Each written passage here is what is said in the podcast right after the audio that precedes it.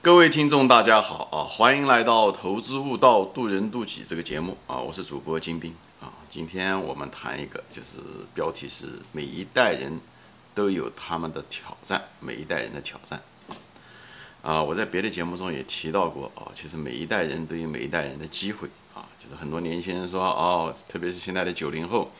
零零后就觉得生活压力大，房贷压力大；八零后啊就觉得。呃，上一代人机会多啊，改革开放啊，特别是六十年代、七十年代，伟大的企业家都是那里出，嗯，出现的啊。像我们这一代人，其实每一代人都有每代人的机会啊，就是只是因为有个滞后，因为当你在年轻的时候，在努力的时候，呃，你的那一代年轻人，呃，他们都在努力，他还没有看到结果，就像春天播种，秋天才能收获一样。只有到你二十多岁努力，三十多岁努力，等到你。努力需要时间嘛，对生意得一点点的做，对不对？产品也得一点点做，创业也是这样的。等你到做到一定的程度的时候，他才会看到收获的季节。所以你现在看到，呃，五十岁、四十岁的人啊，五十来岁的人，最后像马云啊、马化腾啊，啊这些人能够嗯挣很多钱，是因为他们到了秋季该收获的时候。所以当你在春季需要你播种的时候，需要你插秧的时候，你要努力，而不要眼睛盯着。你是无法压缩时间的，好吧？等到二十年以后，等到你到五十岁的时候，你明白这道理就已经太迟了。我们年轻的时候也是一样，总觉得好像，啊，就是比我们嗯早十年的人更有机会啊。他们那些高考刚刚开始，国家需要干部年轻化啊，这些人很多人，而且下海的机会也很多啊。那时候讲从上叫下下海啊，但是后来发现我们的机会更大我相信你们的机会会更大。为什么是这样子？因为人类的文明是一。不断的往前推进，就像滚雪球一样的，就像复利效应一样的，它每一代人人类的文明啊，它是越来越多，越来机会是越来越多，越来越大，它是一个复利公式，中间会有曲折，但是总的来讲是往前，所以每代人一定会有机会，你的机会只会越来越大啊。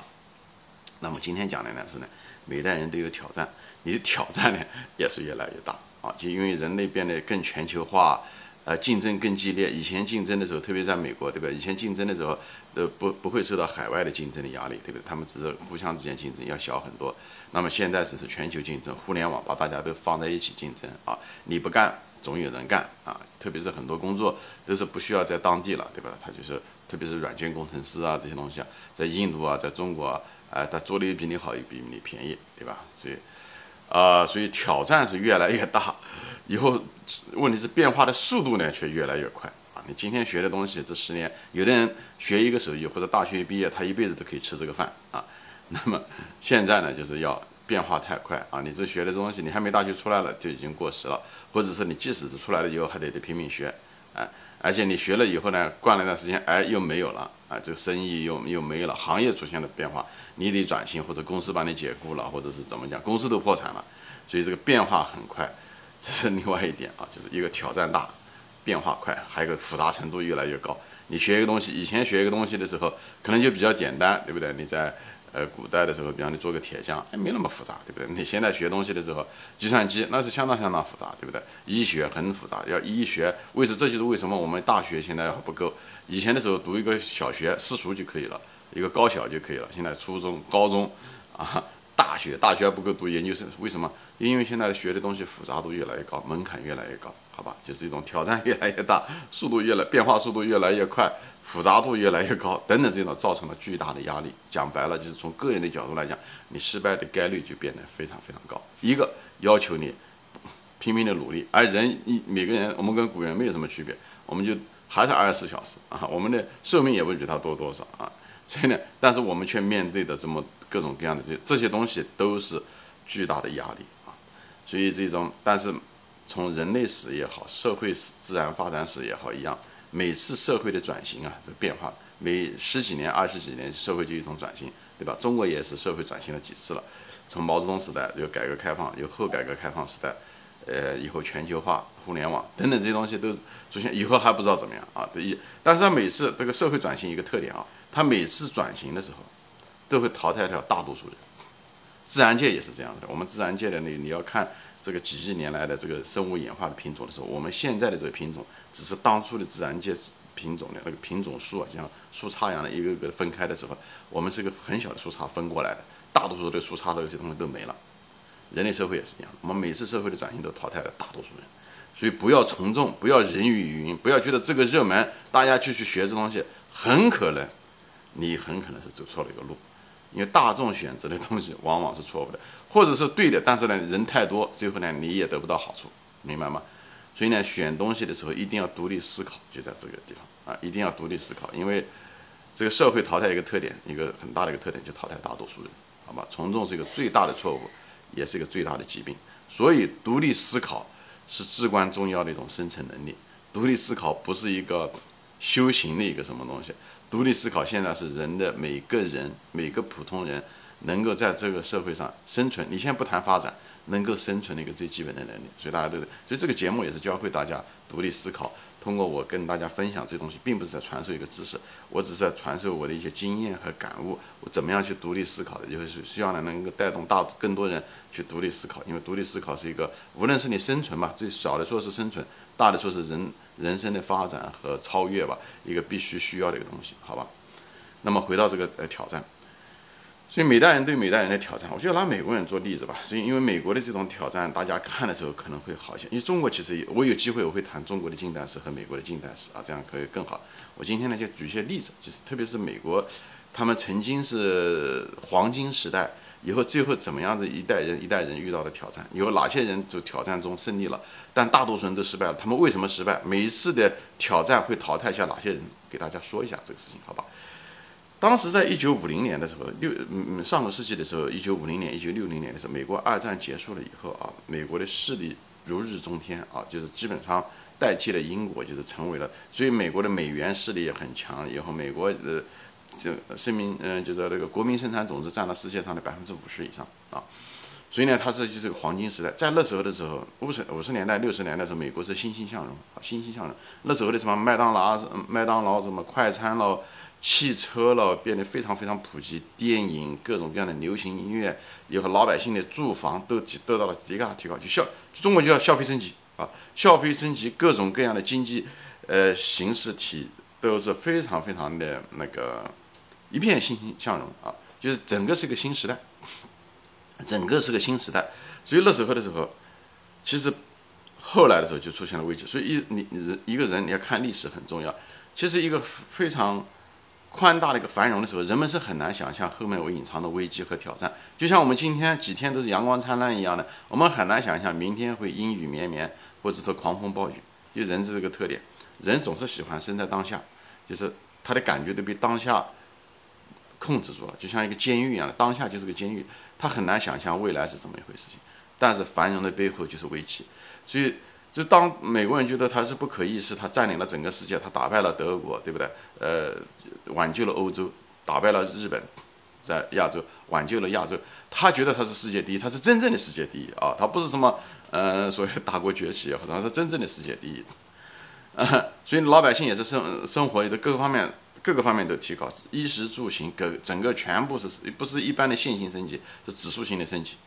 那是紧跟着七十年代和八十年代时候，美国就遇到了巨大的一个危机。但是那种危机的时候，只是影响了一部分，影响了哪些人呢？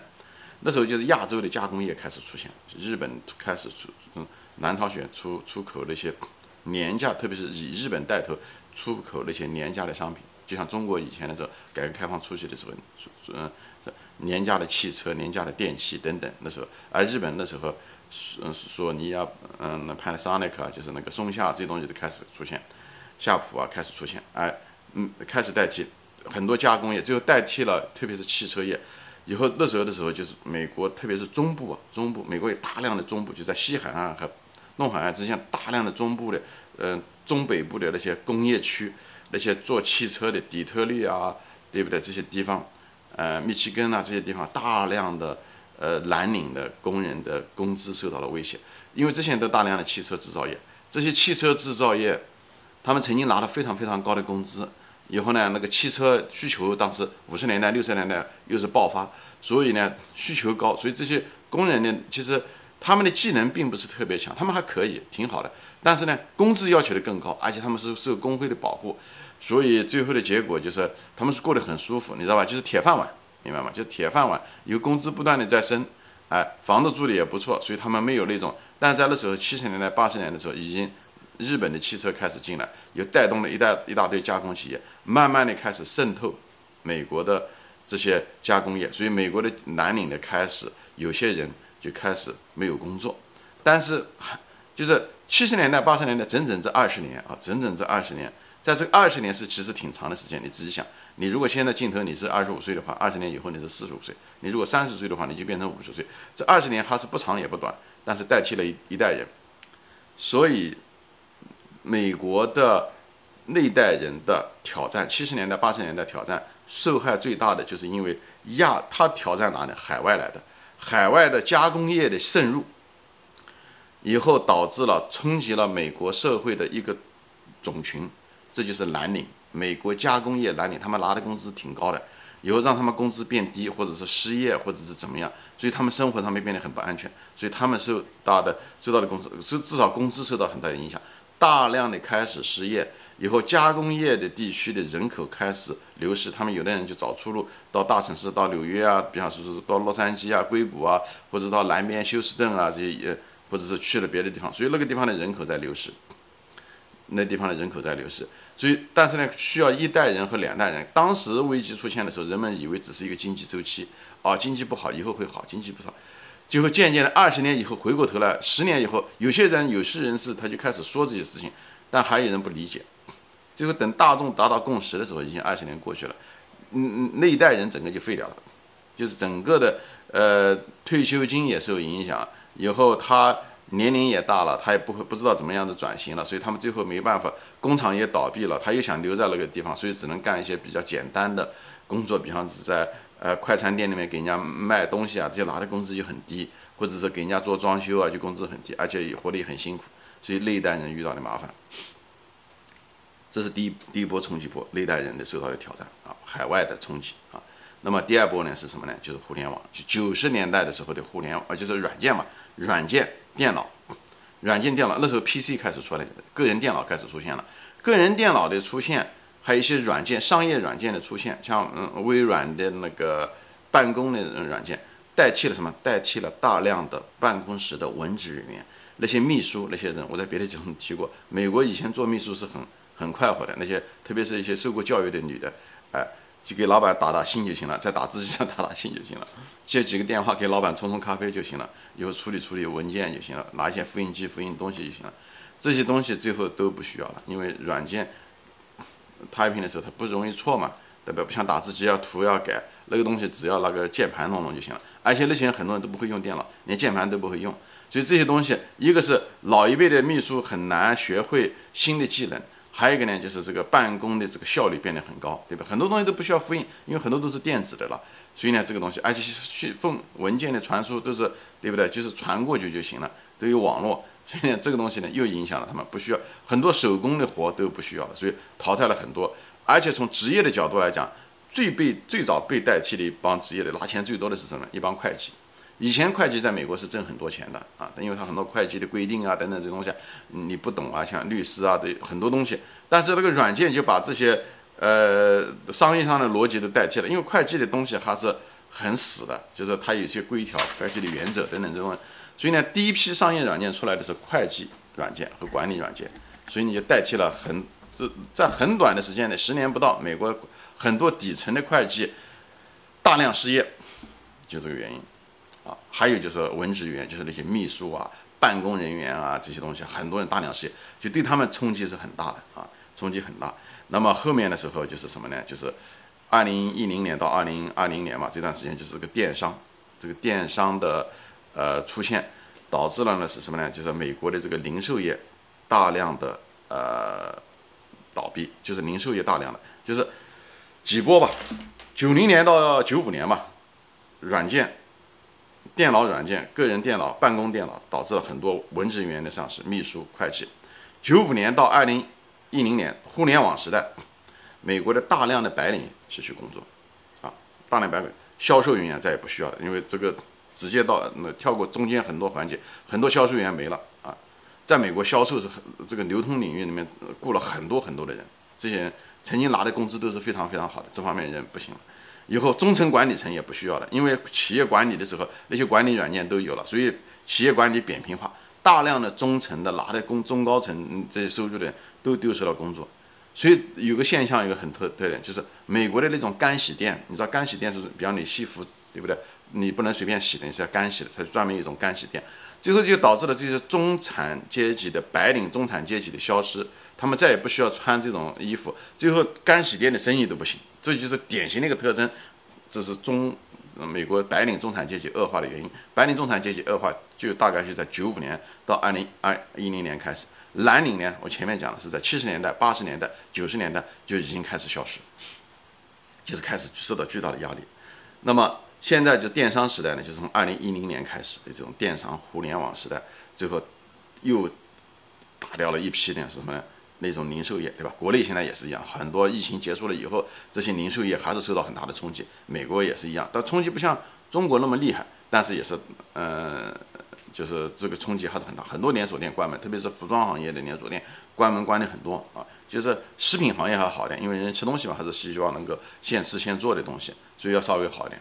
所以这方面一个，那中国现在连食品行业都影响很大，因为中国现在这个美团这些东西外卖这东西，人也不愿意去到店里面去了，所以呢，这个都啊，就又是通过互联网啊，就是线上嗯下单，这些东西都会给这个线下的零售业，其实餐饮业也会造成很大的影响。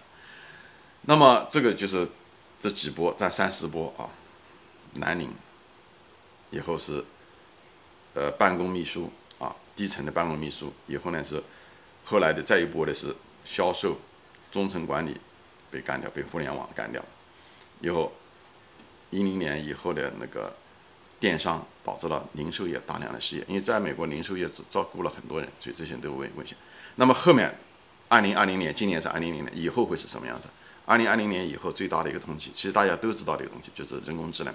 人工智能会代替大量大量的人啊，大家都知道，就像一个灰犀牛一样的，你要对它一定要有充分充分的认识。你要我想讲的就是，很多人不明白这个道理，就是很多人不明白这道。我可能要再花一集说一下这个事情啊，因为时间的限制，好吧？那么今天就暂时说到这里啊，我们下次再见。